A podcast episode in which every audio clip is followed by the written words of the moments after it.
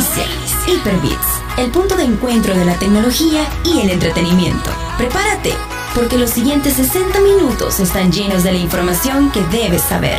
Hyperbits con David Torres, Carlos Escobar y Oscar Barahona. Hyperbits, diferente, alternativo y digital. Muy buenas noches amigos de Hyperbits, bienvenidos a un programa más pre 15 de septiembre en la fecha donde conmemoramos la independencia de nuestra patria. En este año no vamos a salir a marchar, los que salían a marchar no van a salir desfiles, porque ojo, marchar y desfilar son cosas distintas, que no, que no le den gato por libre, por favor. Ya no van a ver las típicas asoleadas allá en el estadio, en el Fort Blanc, nada de eso va a haber hoy. Sin embargo, si usted quiere, pues sí, y su corazoncito patriótico se lo demanda, busque una hora en el día donde usted pueda estar tranquilo, dele play al himno y cántelo. Vea, como todo eh, ciudadano salvadoreño orgulloso de su patria que es. Patriota. Exactamente. Bueno, esta noche, aparte de eso, tenemos un montón de información que contarles. Ha ocurrido una gran cantidad de cosas, bombazos, que ya los veíamos venir desde hace muchos meses. Pero eh, las marcas involucradas en este asunto trataban de, de ver cómo le quitaban eh, importancia a la situación que al final se convirtió en una realidad porque, a ver, esta marca no tenía la sartén por el mango y ni la sigue teniendo. Lastimosamente ha ocurrido y es que ya se anunció que Samsung y LG dejarán de enviarle pantallas a Huawei. Para eso tenemos al Teca, al Gringo y a Eduardo aquí con nosotros para que pues sí comentemos la noticia y tratemos de darle un poco ajá, y tratemos de darle un poco de, de información a la gente que pues sí son usuarios de Huawei o que tienen pensado comprarse uno.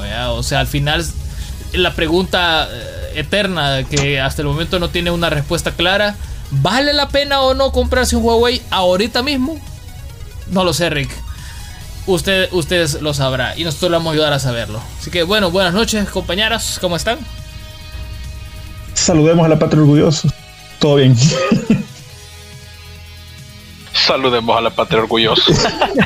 Qué patriótico anda eh, Pues sí, es previo al, 15, 15 de septiembre. El mes patrio. claro, 15 días, de, 14 días después, pero el mes yo, yo soy orgullosamente nacido del mes patrio, puro así, patriota, hasta decir ya no. Se te mira la bandera en espalda. Azulito, no voy al estadio a ver jugar la selecta, pero es que así no se vive ser patriota. La bandera en una mano y donas al 2 por 1 en la otra. Bueno, este Eduardo, te vamos a pasar una pequeña factura este, por la publicidad que acabas de hacer. Vea. Yo no dije marcas, dije no, es que nadie, es que nadie tiene esa promoción aquí en el país. O sea, con 400 Pero bueno, que ahorita que decís eso, deberíamos de poner algo así. Eh, ¿Qué tiene? Pues, ¿qué pasa? Es un país libre. Es una patria libre. Es una patria. bueno, dígame, usted pues, cuál es su opinión. O sea, ah, yo, no, sabía que, Samsung y, LG le hacían las pantallas a Huawei. Mira, yo como usuario de Huawei, actualmente, o sea, el, dispositivo que tenés actualmente no va a sufrir problema. O sea, eso es para los nuevos dispositivos que vengan a salir. Entonces, si yo ya tengo un dispositivo Huawei, no es que voy a entrar en pánico. ¡Ay, qué hay! Como que está, es cacerola caliente la vas a tirar por allá, no. Va, a vender el duendecito y me va a cambiar la pantalla. Entonces, ahorita, si vos ya tenés tu Huawei, pues, si lo querés, sabelo, que pueden pasar dos situaciones. Cuando lo querrás vender, que va a valer o muy poco, o aquellos que son bien fan de la marca, te van a pagar muy bien por él, si es que es de gama ultra, ¿verdad? Por otro lado, si vos querés comprar algo nuevo, por ejemplo, yo estaba pensando si compraba quizá otro, otro más reciente, pero en vista de la situación, yo con mucha honestidad, pese a que yo sí soy seguidor de la marca Huawei, eh, ya no lo compraría, porque la incertidumbre, eh, si recordás cuando comenzó toda esta novela que hablábamos el año pasado, si no me equivoco, eh, surgieron que, iba a pasar, que no iba a pasar y lo fueron como posponiendo, posponiendo, hasta que poco a poco eh, la noticia se fue como erosionando, entonces ya le dejamos de perder, eh, le, empezamos a perder atención, pero ahora ya la tenemos de frente, hoy ya, ya no hay para dónde, vea, es una realidad. Entonces, hoy sí creería yo y lo diría, yo preferiría no comprar, no comprar otro dispositivo hasta que o resuelvan el problema o mientras no resuelvan el problema, más bien no compro otro dispositivo Huawei, porque tal como dice eh, como dice Engan, o sea, o fuera del aire que decíamos, que tanto valdría la pena tener ahora en día un dispositivo que no tenga acceso a Google, si ahora Google está conectado casi que con todo, Sin embargo, también tenemos por otra mano la, la, la, opción Facebook, ¿verdad? Porque Facebook es otra cosa que, está, que te conecta con todo, excepto, obviamente, con, con, el, con el acceso a tu correo electrónico, que en lugar de tener la aplicación, porque tampoco es, ah, tengo mi celular, nunca voy a poder ver mi correo en mi celular Huawei, usted puede entrar a su navegador y desde ahí verlo. Obviamente el navegador ya no va a ser Chrome, ¿verdad? Sino que va a tener otro navegador y usted ingresa a su correo electrónico, sea del que sea, y puede ingresar, pero ya no lo va a tener como aplicación y conectado todo a través de su correo electrónico. Ahora, también es importante destacar que toda la información que usted tiene ya linkeada con su dispositivo Huawei, eh, Estados Unidos tampoco puede hacer o obligar a las marcas porque va en contra de la libertad y, los derechos de privacidad de las personas, que ya lo hizo. O sea, de lo que ya está escrito, eso ya no se puede borrar. Pero ya lo que venga de aquí para allá, por eso yo mejor no compraría ya otro, otro dispositivo Huawei hasta que se resuelva la situación. Mientras no se resuelva, creo que no compraría es que, otra es que, Es que ese es el problema, que, que, de resolverse no creo que se resuelva. Más bien sería como que llegue a una conclusión, porque, por ejemplo, estaba leyendo también que la, el fabricante de chips TSMC anunció que también cumpliría con las restricciones estadounidenses y dejaría de comerciar con Huawei a partir de mediados de septiembre de este año. Espérate que ahí va la ranchera, vaya. la empresa china eh, ya no puede obtener los componentes clave para sus productos electrónicos, incluidos sus chip Kirin. Que ojo, esto es como, como el alma del teléfono, Que eran producidos por la compañía TSMC. Entonces, al final, varias gente que está involucrada con Huawei y que tiene de alguna u otra forma su negocio anclado en Estados Unidos, se están echando para atrás y, están cumpliendo con las restricciones económicas que le está poniendo Estados Unidos a Huawei, Entonces yo creo que, así como decía el Teca, mejor ir a lo seguro ahorita mismo, Porque no sabemos qué va a suceder. Pues, o sea, al final esto es una guerra económica bien fuerte que se tienen y yo no creo que ninguno de los dos vaya a querer dar su brazo a torcer, porque hasta donde yo recuerde, el año pasado, como que Estados Unidos le había dicho, va, miren, eh, denos acceso a sus componentes y nosotros vamos a permitir que sigan aquí. Porque, si ustedes se recuerdan, esto eh, surgió a partir de una sospecha que hasta el momento no se ha comprobado nada que decían de que Huawei estaba espiando a las personas utilizando sus mismos dispositivos. Esto porque, pues sí, ya sabemos cuál es la relación que tiene Estados Unidos con China, entonces estaban diciendo de que sí, que muy probablemente, que no sé qué, pero hasta el momento al menos yo no he visto ningún tipo de confirmación o algo que diga, ah, mire, aquí está. ¿Vea? Entonces, al final para mí es una cuestión meramente económica y, y así como ha crecido China económicamente en el mundo, Estados Unidos se le ha quedado viendo así como que, mmm, ¿y esto qué onda? Vea. Entonces por ahí va la cuestión y no creo que se eche para atrás. Por lo menos hoy que estamos grabando este programa, no creo yo que Estados Unidos se va a echar para atrás. Al contrario, creo yo que así como TSMC y, Samsung y LG, más empresas que colaboran con Huawei van a, hacer lo mismo porque no van a querer que los relacionen con la marca. Es una lástima porque, porque yo no sé, esta cuestión Oye, el libre mercado, ¿dónde está? Mira, es que esto es como bien, bien, bien político, porque realmente la guerra contra quién es, es contra la marca o contra el país. Esa sería como la primera premisa que es importante tratar de, contestar. Porque sí, ok, le cierran el paso a Huawei, pero estamos hablando de Huawei. No es la única marca que, eh, que desarrolla dispositivos de, de gama ultra. Ahí está Xiaomi, que ya está ganando muy buen terreno y de hecho está ganando muy buen terreno como causa o como efecto de esta discordia que existe ahorita entre Huawei y la economía estadounidense. Entonces, ahora que Xiaomi comienza, incluso en nuestro país, Xiaomi ya está comenzando a tener sus... Hasta ah, tienen tienda. Ajá, ya está comenzando a esparcirse y tener su establecimiento y, que somos un país pequeño. Entonces, bueno, entonces Xiaomi va a empezar a ganar terreno y cuando, porque eso es cuestión de tiempo. Si una, un producto es bueno y sabe mercadearlo, es cuestión de tiempo que se ponga al nivel de los grandes, o al menos que comience a, inquietar o a incomodar la economía de los grandes. Entonces, ¿qué fue lo que hizo Huawei hasta convertirse a lo que es ahora? Xiaomi lo puede hacer también. Entonces, luego, ¿qué va a hacer? ¿Van a, aplicar la misma a Xiaomi? Entonces, por eso es bien importante tratar como de, responder esa premisa, contra quién es realmente esta guerra económica. ¿Es contra la marca Huawei o es contra China?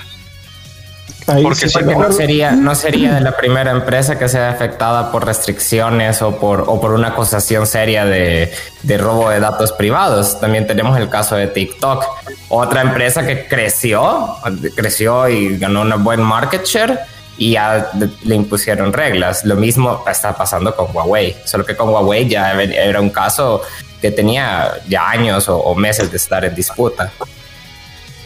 Mira, yo lo que pienso es que, como dice el TECA, que es de primero separar si es contra la marca o la empresa eh, o qué país representa. ¿eh? Porque esa una contraparte que yo lo veo como un lado pues de la hipocresía, que es que los teléfonos OnePlus también son chinos, ¿verdad? Y una empresa americana, que creo que es Sprint, creo que es, tiene un trato de exclusividad con OnePlus, con los teléfonos OnePlus. ¿Y, y por qué entonces si nuevamente Huawei siendo una marca china, eh, eh, Xiaomi y todas las demás, ¿por qué a OnePlus no le aplicaron las mismas sanciones? Y OnePlus sigue, sigue haciendo tratos con Google, eh, sigue también haciendo sus procesadores y sus pantallas y todo eso lo están provisionando las empresas que ya sabemos que son Samsung o LG, que son los que hacen eh, hay que aceptarlo, son los que tienen las mejores pantallas del tipo OLED. Pues, que, hoy no te puedo decir que no hay ningún teléfono aparte de la marca de ellos que no, que no sea una pantalla Samsung o sea LG. Simple y sencillo como es. Entonces, eh, ¿a, quién está, ¿a quién están atacando? Justamente lo que dijo el Teca. Porque nuevamente, OnePlus, que tiene un trato exclusivo con Sprint de ciertas terminales, ¿por qué no ellos también fueron sancionados? ¿verdad? Yo, creo que es más que todo una lucha política de poder. ¿verdad?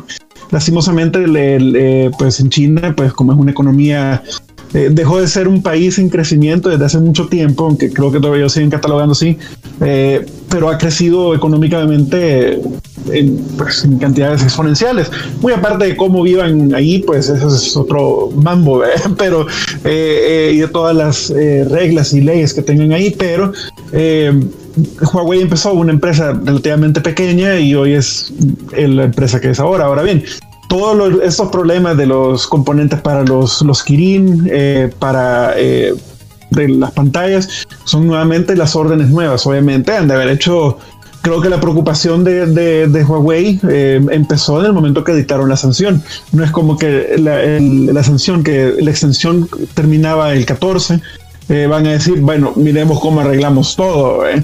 Eh, definitivamente va a ser mermada un poco el desempeño financiero de la empresa, pero tal como lo dijo el, el, CEO de Huawei, dijo que han pasado años sin hacer tratos con Estados Unidos, refiriéndose a terminales, componentes y todo eso.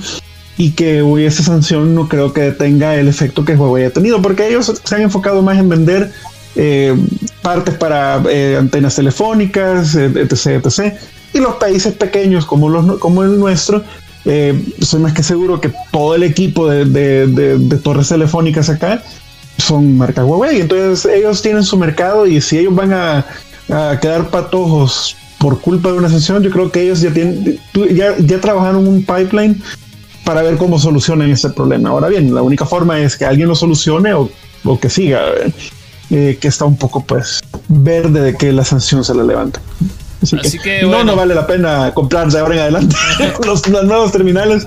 Eh, hasta no ver, pues sí, la calidad puede ser que baje un poco. Mira, ahí está el, el, software de Harmony de Huawei, que supuestamente ya estaba por salir, algo así escuché, pero ya, ya no se dijo mucho al respecto. Entonces, yo no sé, yo creo que ahorita es una muy buena oportunidad para que la marca pueda desarrollarse de, manera independiente, así como ha estado haciendo con, su tienda que pues como se desligó de, Google, ya la Play Store ya no existe. Entonces ahora tienen su propia, su propia tienda donde prácticamente cualquier desarrollador puede, puede aplicar y tiene un montón de beneficios y cosas. Entonces, eh, si no la han bajado en su Huawei, ahí está, se llama App Gallery. La pueden ir a ver y echarle un ojo. Entonces, como ahorita todavía todo esto está verde, la App Gallery y el nuevo software Harmony que todavía no ha salido, entonces creo yo que cuando eh, el software aparezca ya con, con, me imagino yo que lo van a lanzar con sus nuevos dispositivos, ahí vamos a ver para dónde va a agarrar el barco. Ahí vamos a ver cuál va a ser la ruta que van a tomar. Porque yo creo que Samsung eh, y el G van a quedar, siempre van a tratar de quedar bien a donde más dinero les den. ¿vea? Entonces yo creo que ellos van a decir, mira, ¿sabes qué, papito? Yo no quiero tener problemas, así que me voy a quedar aquí y ahí ve cómo hacemos tus cositas. ¿vea? Y Huawei obviamente no se va a dejar morir tampoco, pues. Entonces aguántese. Si su teléfono todavía funciona, no es necesario que se compre uno nuevo. Mejor espérese. Vamos a ver qué sucede el otro año. Tal vez ya eh, Huawei hace, no sé, algún movimiento ya determinante en esta, en esta situación. Y a partir de ahí, pues ya ustedes tomen sus su decisiones, a ver si, si compran o no o qué hacen. Otra de las notas que quería contarles, esto tiene que ver con los videojuegos y nada que ver con los teléfonos, aunque quizás sí. Y es que Watch Dogs Legion ya eh, mostró muchísimo más contenido del que podía venir. Y entre ellos viene el Rubius, aquel youtuber famosísimo eh, con el que crecimos muchísimo viéndole su gameplays de... ¿Cómo se llama este juego gringo? De que de, de... De, caballeros y cuestiones, dragones. Que ha sacado como 40 versiones de este juego. incómodo, eh, Skyrim. Skyrim, cabal. ah, pues eh, ahí nació el Rubio con ese juego. Y ahora resulta que eh, Ubisoft se lo llevó para para introducirlo, para incluirlo en su en su juego de Watch Dogs, la última entrega que ya se va a venir. Supuestamente se va a estrenar el próximo 27 de octubre, ya ya esto ya falta bien poquito, quizás. Definitivo. Ajá, definitivo. Sí, y llegará para PC, PlayStation 4, Xbox One y más adelante se encontrará disponible para Play 5 y Series X. No han dicho nada si van a cobrar extra por, por hacer el port de, consolas. Lo que sí dijeron es que pues Rubius va a estar ahí.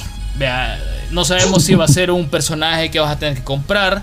Lo que sí sabemos es que es jugable. Lo vas a, vas a poder jugar con el Rubius. Y eso pues va a servir mucho para una tonelada de memes que le van a sacar. Porque me imagino... Tonelada de contenido en internet y videos en YouTube. De hecho, es bien interesante bueno, nuevamente gracias por tenerme aquí en el programa, ¿verdad? Este, fíjate que es bien interesante porque lo mismo que estás pensando tú, dijo el Rubius en, en, eh, en un tweet, creo, que puso, de que por favor ocupen mi personaje y hagan locuras, maltrátenme, tírenme de edificios y creen contenido, que para eso fue que lo hicimos. Entonces es bien interesante de que, a, ver todo el contenido que forman con el personaje del Rubius, que imagino que la comunidad, pues, o sea, eh, que tiene el Rubius y tanto de jugadores que ven YouTube y lo conocen, pues creo que va a ser agradecido que van a poder hacer cosas con el personaje. Va a estar bien hmm. interesante, va a estar bien interesante. Mira, yo hay gente que se está quejando porque he leído comentarios bastante eh, fuertes, ¿verdad? Como por ejemplo, mira aquí una persona dice, ¿qué manera de idolatrar tarados hay en esta generación? Es increíble, pone una persona que no está de acuerdo con llevar que, el Rubius aparezca en el Watch Dogs. A mí me parece bien, está bueno, o sea, al final... Fíjate que eh, sí, como vos decís, o sea, yo creo que es depende, o sea, si te gusta o no el contenido que hace, o sea, así va, esa va a ser tu opinión, si te depende que si te gusta o no, pues el streamer. Pero en sí, los streamers son parte de la comunidad, pues quiero decir, no ayudan a los videojuegos a que lleguen a más personas por la gente que ve sus streams jugando esos juegos. Ruby siempre ha jugado y ha tenido una buena relación con, con Ubisoft en, sus streams, este, descubriendo bugs para la compañía. Yo creo que no le pagan por eso, pero ahí lo sacan sus streams. Eh, pero sí, o sea, creo que es bueno que, o sea, ¿quién no se ha querido ver en, el, en un, ¿cómo se llama? ¿Quién no se ha querido ver retratado en un juego, pues? O jugarse a sí mismo en un juego. Te, imaginas, te imaginas al Teca ahí. Sí, pues, te imaginas a, me imagino a mí, o te imaginas a vos. Sería genial, sería genial. Sería Hay que ser más streamers, muchachos. Sí, para que nos incluyan algún día en algún juego. Bueno, Teca, ¿qué más? ¿Tenés alguna nota ahí que nos quieras comentar? De tecnología, creo que. No, tecnología no. De, juego, no sé si seguimos con tecnología o podemos pasar más a. Sí, estamos, estamos en juegos. O sea, juegos. No, pero es que yo lo vi como. Sí, va, tenés razón. Yo me. Eh, Internet Explorer. es, como, es como el gancho, es como el gancho. Fíjate que algo que yo quería como como compartir con ustedes, se lo decía fuera del aire, porque es como un sueño, no sé si llamarle sueño, pero es algo que al menos yo que soy muy fan de, de yo, yo conocí esta historia de Scott Pilgrim, contra, contra el mundo a través de, viendo primero una película, vea la película en la que se enfrenta a los doyos, vea de Ramona. Entonces, a partir de ello, pues entonces ya empecé a ver más de la historia, a conocer. Y pues hace unos días atrás, pues celebrando los 10 años de aniversario de que se lanzó Scott Pilgrim contra el juego, pues ahora por fin, luego de tanto tiempo, eh, nos trae contenido nuevo, bueno, nuevo ¿cómo decir? Nuevo, pero no nuevo. De todas formas, estamos viviendo. Refrito, eh, estamos viviendo en la era del refrito. Sí, sí, hasta se, recicla el aceite con el que te hacen el arroz, entonces, ¿por qué no lo juego? Entonces, yo creo, yo creo que la comunidad, eh, PSA, a, que no es algo completamente nuevo, pero sí está bastante contenta y, satisfecha con ver que ha surgido un nuevo contenido. Y me parece bastante bueno. obviamente es un beat em all, como, como ha sido, con un poco de comedia, el romanticismo eh, entre, entre comillas así muy propio de esta saga, eh, trae modo cooperativo para cuatro jugadores hasta donde he visto el momento, así que, y, por supuesto, vea las imágenes absurdas, el caos, eh, e, el arte único que, que, tiene de Scott Pilgrim, el humor único, entonces yo creo que está súper genial para toda la...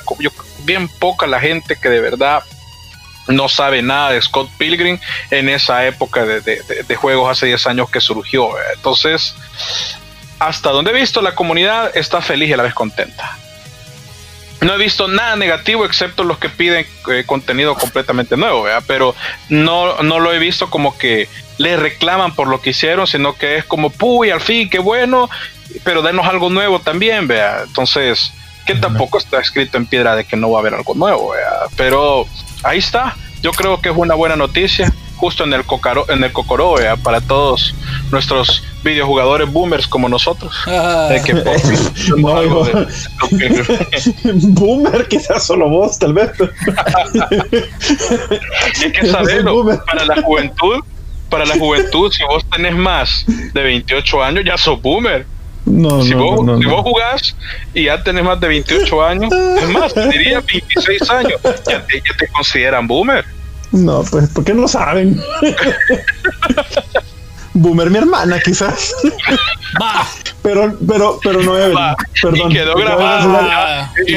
Cabe, cabe mencionar que tengo dos hermanas. Ey, tranquilos. Ah, bueno, o sea, las dos hay que pero la, la que conocemos es la Evelyn, así que Evelyn Ah, pero el gringo, te está diciendo, el gringo te está diciendo vieja. Así que tirarle piedras. Ustedes me lo interpreten. No, no. ya ves, de eso se trata Hyperbits. Todos dicen que se trata de tecnología, de juego, noticia, mentira. Aquí venimos a ventilar nuestra vida personal. De eso se trata el programa. y ahora se trata de disputas generacionales. Ah, vale, entonces de eso se trata el programa. Eso es lo que le da sabor. Pero bueno, Scott Pilgrim versus el mundo ya está, está oficialmente anunciado que lo tenemos con nosotros. Así que disfrútenlo. Yo en lo personal ese, tal como estoy esperando que baje un poquito de precio el de Battletoad para comprarlo, porque pues sí, así somos los pobres, vean. Eh, eh, lo mismo voy a esperar con este, pero este es un juego que deberíamos de, de, streamearlo. Vamos a, a, ver cómo lo hacemos, pero ya que tiene modo cooperativo para cuatro jugadores, pues es de hacerlo. Sí. Scott Pilgrim. ¿Sabes algo llamativo que anunciaron en la Ubisoft Forward? Ya que mencionaste regreso de Scott Pilgrim, es a mí, yo lo esperaba, era el regreso de Prince of Persia. Sí. Ah, también. Que se, es un remake, aunque a la comunidad no le gustó mucho el, el anuncio. Eh, luego salieron a defenderlo el director creativo de que por qué tomaron esa decisión, porque en los avances e imágenes, e imágenes del juego se miraba eh, habían anunciado que era un remake, entonces vos te esperas como que algo con mayor calidad, calidad de, de generación actual o de nueva generación, pero sí el juego lucía con un estilo visual muy... Eh, pobre. No pobre, realmente tenía un estilo visual muy artístico en el sentido de tirado a, a cómic o tirado a este estilo de como de cartoony o de dibujos animados, pero más estilizado, tipo Fortnite o tipo el Prince of Persia de 2008. Entonces sí estaba bien estilizado y no estaba como fotorrealista, como tú hubieras esperado en un Assassin's Creed. Yo creo que eso es lo que se esperaba la comunidad, como un remake, pero con gráficas de Assassin's Creed. Entonces pensaron que era un remaster en vez de un remake.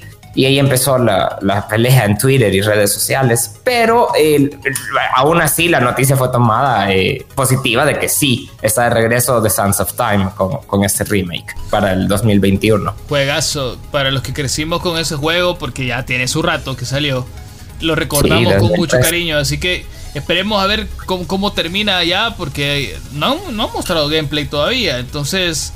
Vamos a esperar. El anuncio, Ajá, solo el anuncio salió, así que vamos a esperar a que salga para pues sí, porque hay un montón de críticas, así como dice Eduardo. Yo he leído bastantes críticas de, gente diciendo que no están conformes con lo que han visto. Que, que cálmense, si es un, apenas es un anuncio, o sea, no han mostrado gameplay. Sí. Y hablando de gameplay. ah, dale, dale, dale. Porque este es otro tema. ya. ¿cuánto, cuánto, ¿Cuánto tiempo tiene de haber salido? Entonces, pues estamos hablando más de 10 años, creo yo hay juegos que no, envejecen como Dios manda. Eh. Sí, sí, cabal, es cierto. Bueno, hablando de juegos envejecidos, porque este juego sí es envejecido y que tiene que ver mucho con gameplays, es la nueva entrega de Call of Duty.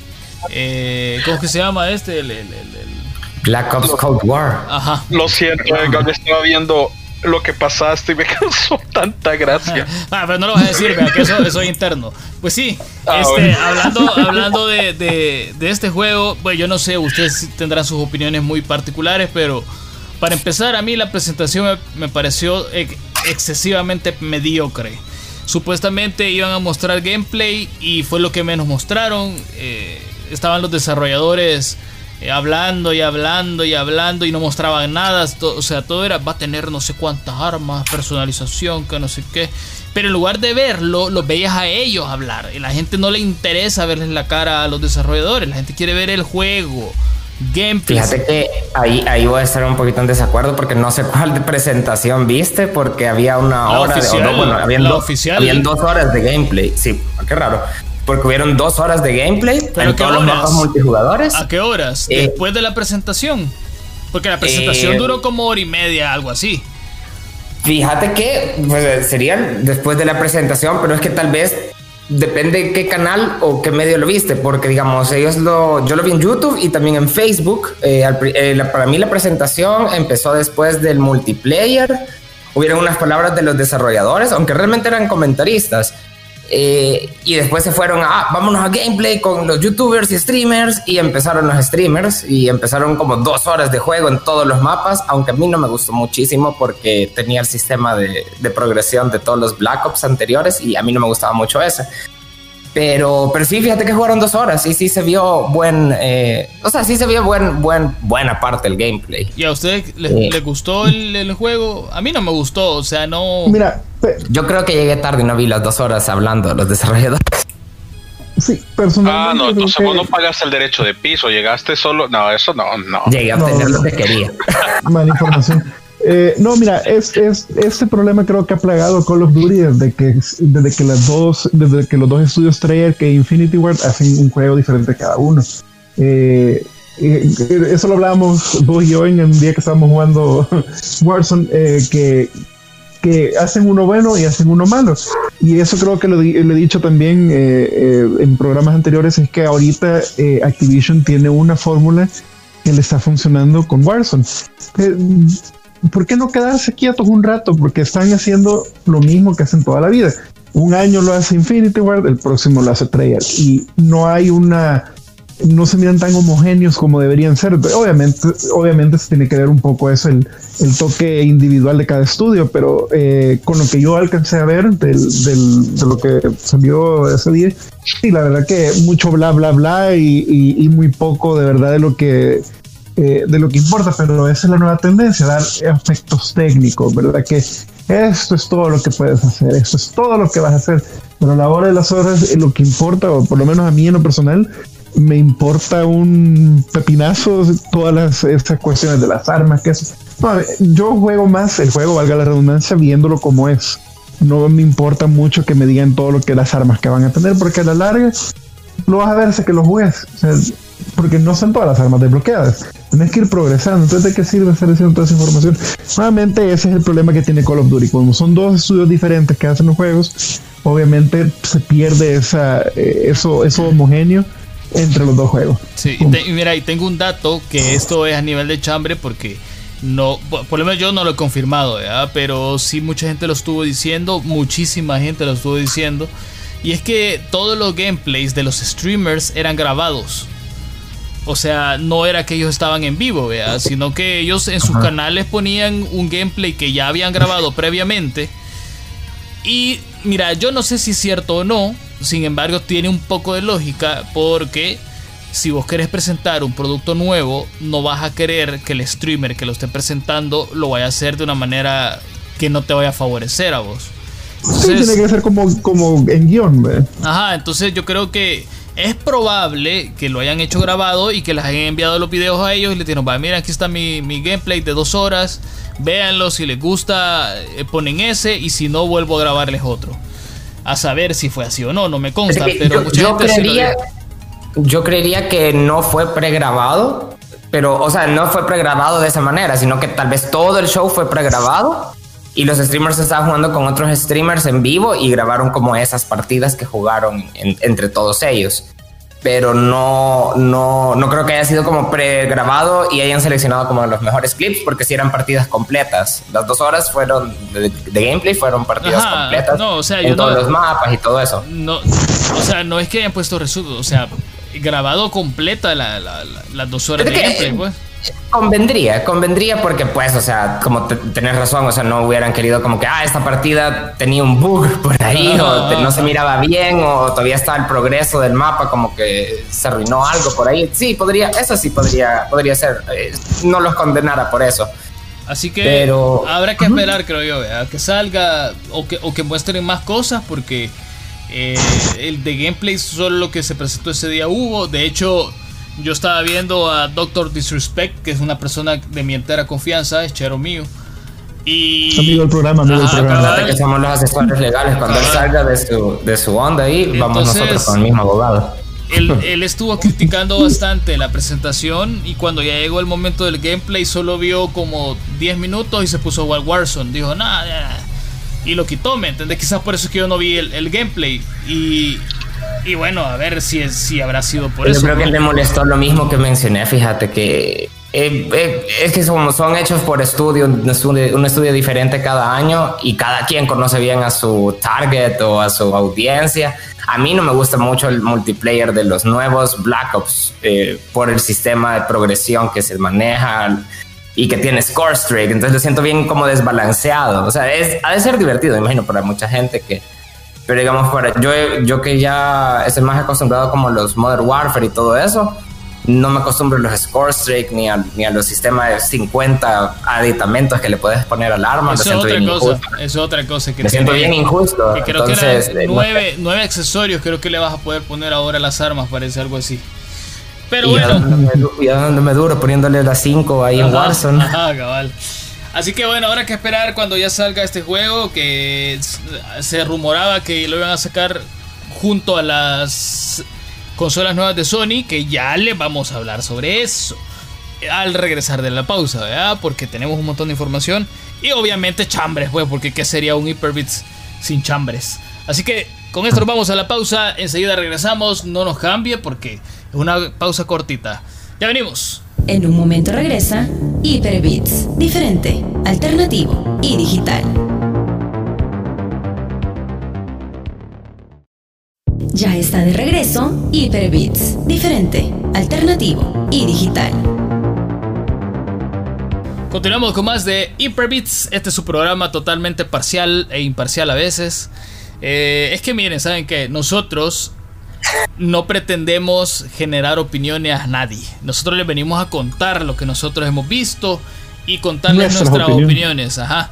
Y pues a partir de eso, ustedes pueden utilizar o no nuestras opiniones. La opinión. Exacto. Obviamente aquí no vamos a venir a tirarle flores a nadie de choto, pues, o sea, ni aunque nos pagaran lo haríamos, porque yo creo que no va con, con el programa porque queremos ser lo más honestos posible. Si algo no nos gusta, lo vamos a decir.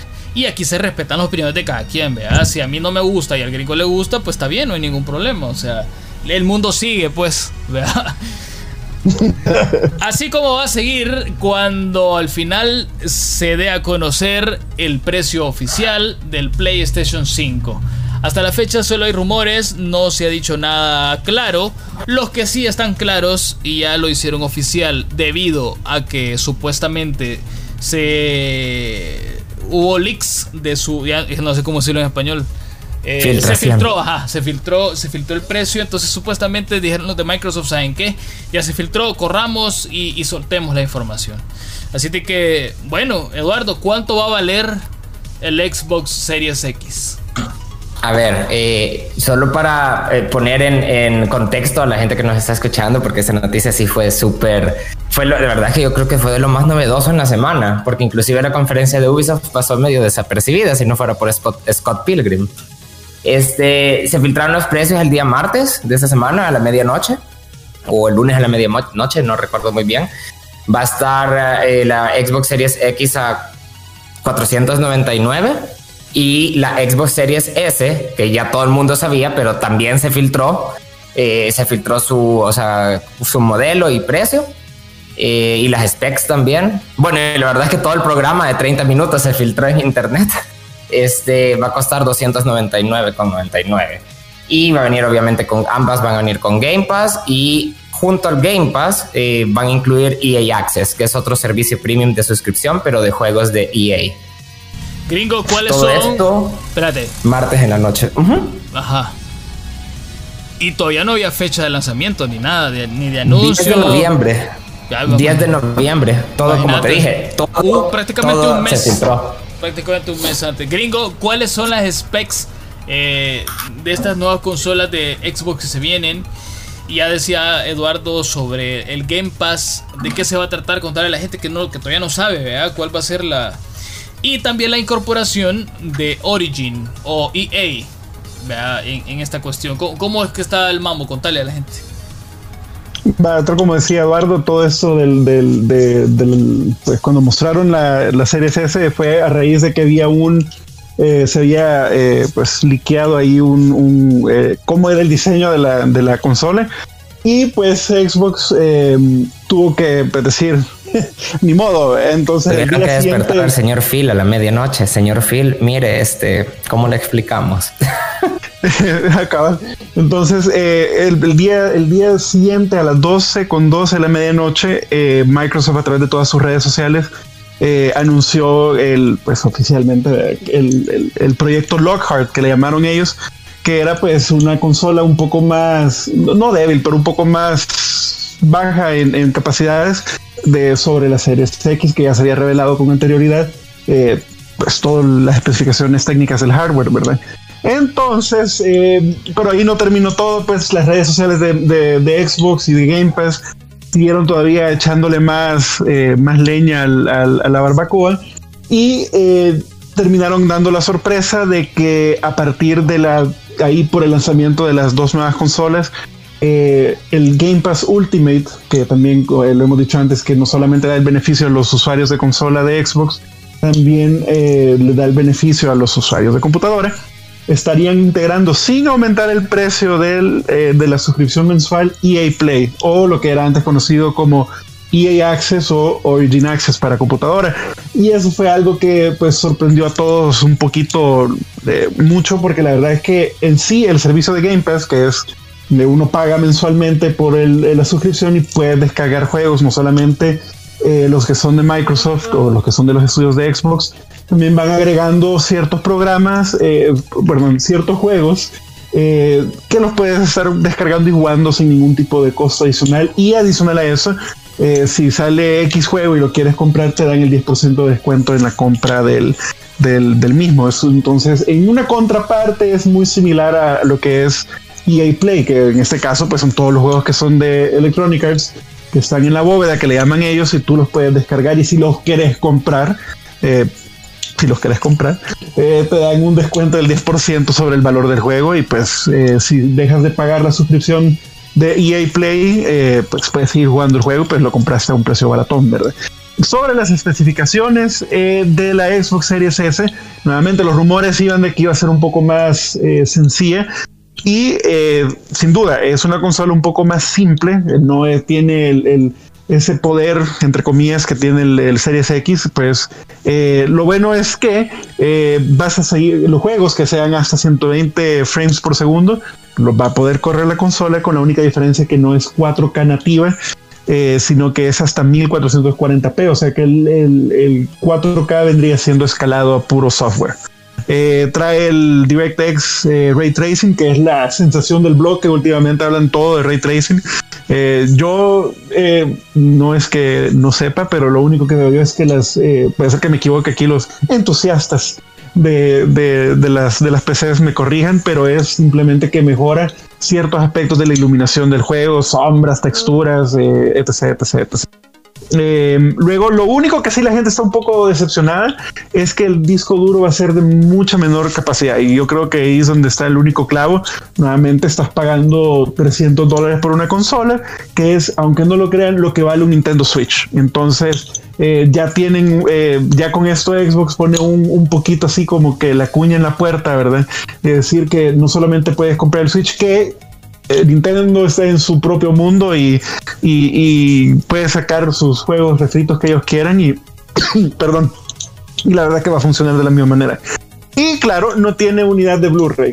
Eso es obviamente eh, claro. Y ahí tiene todas las demás cosas, ¿verdad? Todos los puertos pueden eh, ponerle esos discos, que, esas memorias externas que va a vender Xbox con Kingston, creo que era que lo estaba fabricando, para ser que me equivoque. Eh, que son los puertos de expansión, que son pues... Eh, Seagate. Seagate, gracias. Eh, que son discos de estado sólido. Y el diseño es bien enfocado a la Xbox One S. Si ustedes no han visto la consola, es blanquita, es sumamente pues, pequeña comparación del Xbox One original. Y eh, lo curioso es que la consola fue atacada y hecha en memes a diestra y siniestra. Eh, porque pues la el, si el Xbox Series X parecía un refrigerador, que ahora tienen la parejita con la hornilla o con el parlante. Así que la radio también. La radio. Eh, la Series S, pues. Esa, cuestión del diseño a mí también.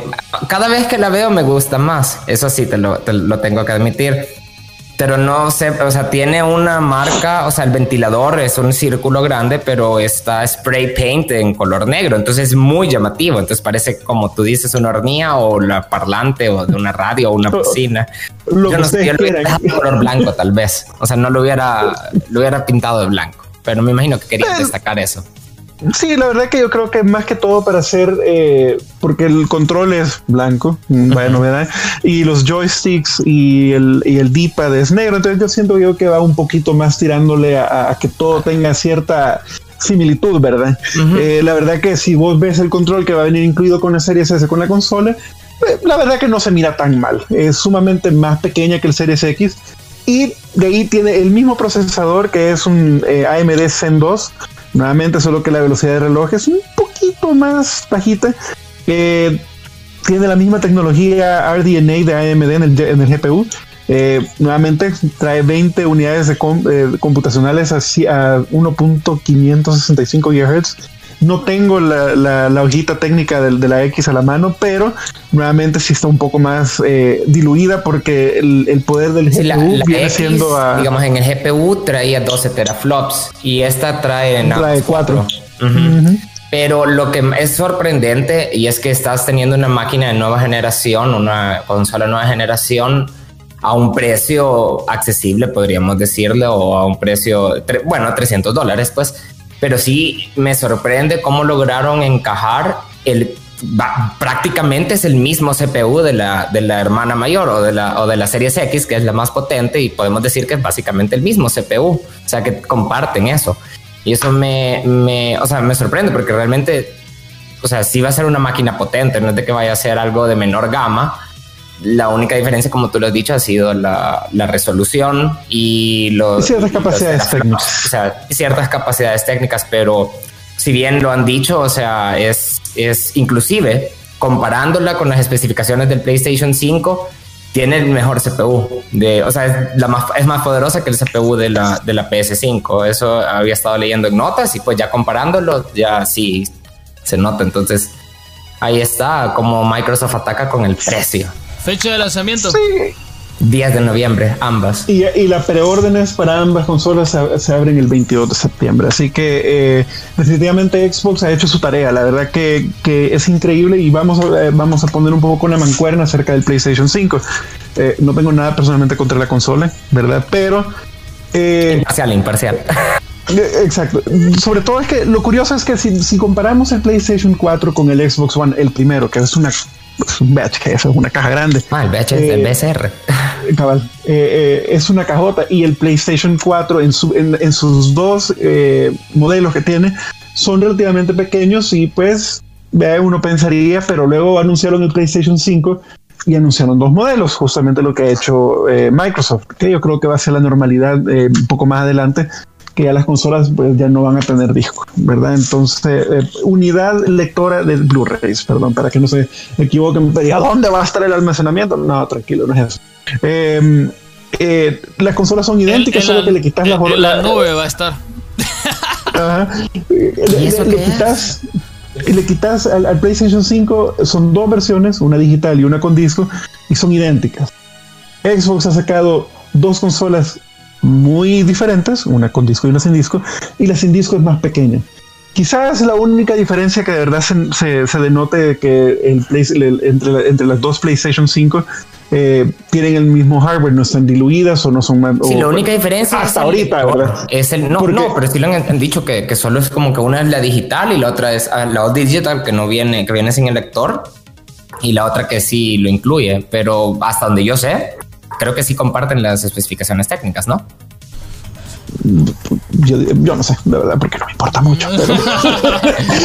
Pero, pero, nuevamente eh, ya hay ciertos rumores de que los desarrolladores están preocupados porque como la serie, la serie S va a ser un poco más eh, entre comillas débil, que van a tener problemas a la hora de programarlo. Y yo siento que esa es la mentira más enorme que puedes ver porque me voy a remontar un poco a lo que es las computadoras. Eh, cuando sacan un juego de computadora, el juego te pide unos requerimientos mínimos para jugar un juego, valga la redundancia, y obviamente están los requerimientos máximos. Si tenés una super tarjeta de video, si tenés el triple de RAM, que es lo que dice los requerimientos mínimos, el juego corre igual, con la diferencia que no se ve igual pero no, no, no, hay, no hay un limitante técnico más allá que diga que no, que el juego es injugable. Obviamente, si te está pidiendo de mínimo 8 GB de RAM y tienes una compu con dos, hijo, dos dedos de frente, no te va a correr.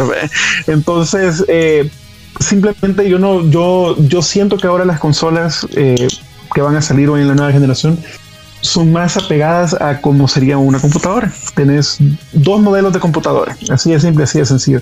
Tenés una que es el requerimiento máximo de la consola, no del juego de computadora, para que no me salten los PC Master Race encima. Y luego tenés el requerimiento mínimo, que es la consola más, nuevamente entre comillas, básica, gracias.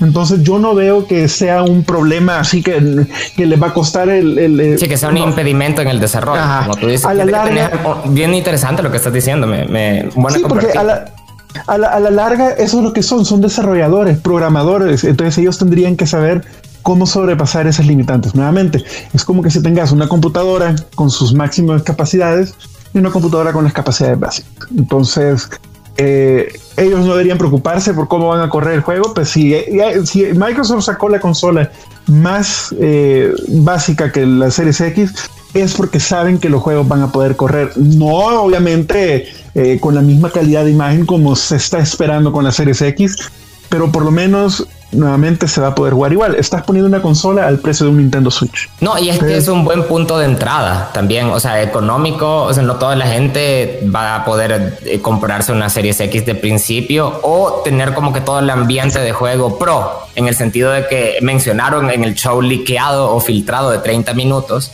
porque sí, lo, lo estuve viendo ahí en la medianoche ese día eh, la verdad estuvo un poco aburrido porque sí eran como que 30 minutos de, de, bla bla bla de la consola, pero eh, al final, o sea, lo que dijeron es de que si bien hecho estudios y como que no todos los gamers de consola todavía han dado el salto al 4K, inclusive eh. la Xbox One X. Entonces no todos tienen como el tele 4K, la pantalla 4K o una pantalla que pueda correr a cuantos a, ciertos hercios, pero lo que sí tenían en, común todos es que les, les, gustaba jugar el juego a buenas tasas de FPS o, o, frames por segundos. Entonces eso es lo que le pusieron a la S, frames, los frames por segundos sobre la resolución. Claro, y es, y es, algo sumamente válido lo que decías, Eduardo, es que no todos están tal vez no preparados, pero tal vez no todos le hagan ese, ese, ese, ese dulcito a tener un televisor en 4K. En lo personal, eh, mi televisor tiene buena resolución y todo, pero yo soy feliz jugando con, con, la consola que tengo. O sea, no, no, no, no busco la, la Solo te, la que se vea bien y que, y que se desempeñe bien, o sea, con las franjas por segundo. Y, que tengas la experiencia que uno busca en un juego, eh, ya sea que sea un juego de, single player o un, o un multijugador la cosa es que, que, la, experiencia o, lo que están intencionando con experiencia esté ahí. Por eso, si, si, por mí fuera, si tuviera la capacidad económica, me compraría la X, claro. Pero eh, si me das a elegir entre la S y la X, ajá yo agarraría la S, a la larga no, no tengo un televisor 4K y mucho menos voy a tener un 8K. lo único que me dolería es, encajar, lo único que me dolería con la S es encajar el Warzone en, porque ya, se, ya me quedo sin espacio. No, pues sí, y, eso, es lo curioso, que los juegos van a ser así de grandes, es la verdad o mal optimizados o grandes. Entonces, eh, y ese es el futuro que van a traer los juegos. Así de sencillo. Entonces, un disco de 512, nuevamente, eso sí lo comparto es que ningún juego va a ser como era y han venido creciendo progresivamente desde los juegos que eran en blue en, en, en DVD de doble capa que eran de 40 gigas luego son de 70 luego ahora son de 100 y luego Star Wars que son de 200 casi 300 entonces eh, y así van a ser los juegos lastimosamente con, como vamos ahorita con esa eh, con la serie S solo vas a poder jugar dos tres juegos a lo mucho y luego pues te va a tocar pagar por las memorias de Sega pues y aquí creo que con esto que les voy a contar podemos ir cerrando el programa, ya que solo quedan como 10 minutos. Y es un. Bueno, tengo dos datos importantes. Número uno, el joystick del PlayStation 5 es idéntico al del Xbox One. Lo único que ha cambiado es que la cursita está arriba y el.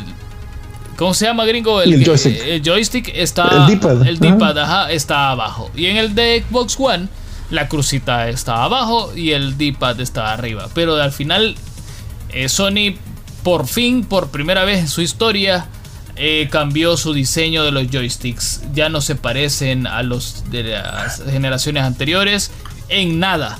Se parecen más a los de Xbox One. Y no está mal, fíjate, no es ni crítica ni nada, porque para mí es muchísimo más cómodo. el de Xbox es súper cómodo. sí, y eso. Ajá. Y desde el 360 viene siendo el control más cómodo, es la verdad. Eh, cuando jugaba compu y ocupaba el mismo control del 360, yo creo que la mayoría de gente que tiene compu y juega eh, eh, con control, creo que prefieren sobre todas las cosas, a pesar de que el control del PlayStation es compatible con la compu, que, hay un, que es un problema configurarlo, sí, pero bueno, es PlayStation. Digo que eh, nos pasemos a la sección Hyperbits eh, predicciones. Espérate. ¿Cuál creen ustedes que sea el precio de la PlayStation 5? Eso voy ahorita.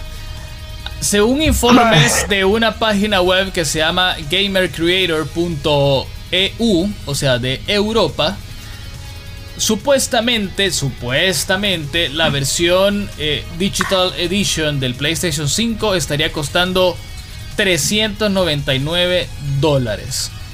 Casi, bueno, 99 dólares más cara que. No, vea, 100 dólares. 100 dólares más, cara, que, la Series S. Y el PlayStation con la unidad de Blu-ray estaría costando 599 dólares. Pero hay un rumor que dicen que desde Sony han decidido bajarle el precio a esta consola. Porque, pues sí, vea, no va a competirle a la Series X por, el precio. Y decidieron bajarla a 549 dólares. Obviamente esto todavía no está confirmado. Habrá que esperar hasta que, hasta que muestren ya los precios finales. Y si van a sacar algún tipo de bundle, vea, porque Sony casi siempre le gusta sacar alguna cosita extra por ahí. Pero esos son los precios que estarían mostrando. Y si son estos, estaría perdiendo la batalla totalmente Sony. Porque no hay costo-beneficio para que le favorezca a ellos. Y, los precios, o sea, no son competencia. Pues al final yo creo que cualquiera va, va a preferir pagar 299 por una muy buena consola que sería la Series S que te da todo lo que podías esperar técnicamente hablando, como decía el gringo. Y que lo único que tal vez tendrías que gastarle es aumentándole un cachito el almacenamiento. De ahí por lo demás, eh, vaya, esos 100 dólares, mira, lo puedes ocupar para comprarte un disco sólido externo. Cabal. Sí, es que eso es lo que eso es lo difícil. La verdad que, que, que PlayStation siempre se va a seguir agarrando lo que hablábamos antes del programa, que se va a seguir agarrando el caballito de los juegos exclusivos. Pero, o sea, ya, ya, ya sacaron lo que sacaron. ¿Qué más pueden, qué más pueden ofrecer? Antes que me ataquen los fanboys de Sony PlayStation, por favor, pero esa es mi forma de pensar. Respétenla. Fíjate que yo, yo tengo una, bueno, e, esta es muy mi opinión. Yo creo que la batalla en consolas, o sea, batalla en ventas, porque para mí la, la, dichosa batalla de, de consolas o de marcas, eso no, no existe. Pero yo creo que en ventas, yo creo que PlayStation podría ganar en cuanto a consolas vendidas, indiferentemente el precio que le pongan, pero, pero eso podría definir también. Aunque este, es bien difícil, digamos, atinarle un precio, porque realmente es la misma consola, solo que una con el lector de Blu-ray y la otra sin el lector de Blu-ray. Pero si ustedes se van a eBay o Amazon o cotizan con un proveedor, realmente no vale muy, o sea, no es muy caro un lector de Blu-ray para encajarlo en una consola. Y separarlas a 100 dólares cada una, realmente sí es un robo. Eso sí es un robo, cuando es la, prácticamente la misma consola. Y el caso contrario, cuando tenés las dos consolas que tienen diferentes especificaciones técnicas, sí se, sí se entiende que no solo quitándole el disco, pues le vamos a quitar 100 dólares. Ahí, ahí está. Eh, así que en lo personal, ¿cuánto va a valer para mí el PlayStation? Yo creo que va a estar, eh, lo, que, lo que la nota que compartió Vengan va a estar un poco atinándole a lo que va a ser. Eh, Al 550. Ahí lo, no, no, no, que las dos versiones son diferentes. Yo siento que la, sin disco va a valer lo que vale la Series X y va a ser un poquito más cara. Eh, eh, viceversa, me explico. Eh, con disco va a ser un poco más cara y sin disco va a ser como el precio del Series X. Ahí lo único que de verdad debería ser el, el y eso lo comenté en un programa, el factor de cambio que debería uno pensar eh, o si valen el mismo precio, porque puede ser que pase, es que eh, la única diferencia de la que no traiga disco es que traiga más memoria eh, de, almacenaje comparada a la, con disco. Recuérdense que el PlayStation viene con 900 y algo de, de, gigabytes en el, en el, disco de estado sólido, porque están ocupando ahí una su tecnología que, va a hacer que corra más rápido, sí, y la misma tecnología tiene el, el, Xbox. Entonces, eh, y a la larga me remonto también un poco para crear más polémica, dijo un programador, un, bueno, un empleado, un empleado de una desarrolladora de videojuegos, que ellos encuentran esa función en PlayStation inútil porque eso nada más la va a sacar beneficio PlayStation con sus juegos, obviamente. Un tipo Spider-Man o Last of Us Parte 2 Super HD. Eh, eh, pero que ellos haciendo juegos, que ellos no se van a tomar la molestia de hacer juegos con dos tipos de especificaciones diferentes. Simple y sencillo como eso, y eso es obvio. Eh, Sony le va a sacar más, y eso siempre ha pasado. Sony a sus juegos propios siempre les ha sacado el jugo a la consola porque es lo mismo que hace Nintendo. Ellos conocen la arquitectura del hardware de pieza a cabeza y por eso todos los juegos de PlayStation 4 se ven bien, tienen una, un atractivo visual único por nuevamente porque ellos conocen de pies a cabeza su hardware, igual que Microsoft. esa es su ventaja, creo. Yo creo que la ventaja de Sony es pues sus exclusivos con su comunidad que es muy fiel a la marca, a la PlayStation y es donde yo te decía, yo creo que puede ser que venda más consolas, el factor decisivo tal vez va a ser el precio. Para mí fue un error separar las consolas a 100 dólares cada una porque los gamers cada vez somos un poquito más pues notamos esas, o sea, nos volvemos inteligentes con los juegos. O sea, si sabemos que el lector de discos, o sea, no, o sea, repito, no cuesta 100 dólares un lector de discos, pero eh, la propuesta que ellos te venden, y, creo que Engan mencionó, a ver qué bundle. Entonces, yo creo que si emparejas la consola con juegos exclusivos de lanzamiento, tal vez puedas justificar un buen precio o un precio elevado. Sobre todo porque... Eh, son de los juegos más esperados, como el Spider-Man que tú mencionaste, el nuevo, el de Miles Morales, o digamos un Ratchet and Clank, que también es de los juegos esperados de lanzamiento de Sony. Entonces, si hay un factor bundle más un precio más o menos como, o sea, que se justifique, creo que ahí van a tener la ventaja. Aunque la mejor propuesta es Xbox ¿sabes por costo ¿Sabes quién va a vender más? El que se lleve el exclusivo de lanzamiento, ya sea por una semana o por un par de semanas de Cyberpunk. Ese va a ganar en ventas. En ese caso es Microsoft ya, porque pues ah. ellos tienen ah, su pues, derecho ahí. Yo creo que ahí va a ir un poco la cosa, así que bueno, nos vamos despidiendo. El Teca creo que se durmió porque ya no dijo nada, entonces. Mucho eh, habla, Ajá. Entonces ya nos vamos, ya nos vamos porque ya, ya, ya estuvo, ya nos pasamos. Entonces, no sé si tendrán alguna recomendación rapidita así de, de, Netflix o de alguna otra plataforma y con eso nos vamos. Teca, te Está jugando Scott Pilgrim, creo. No, el Teca, está, lo perdimos, el Teca. Bueno, si usted ve al Teca en la calle, díganle, por favor, Teca, regresa.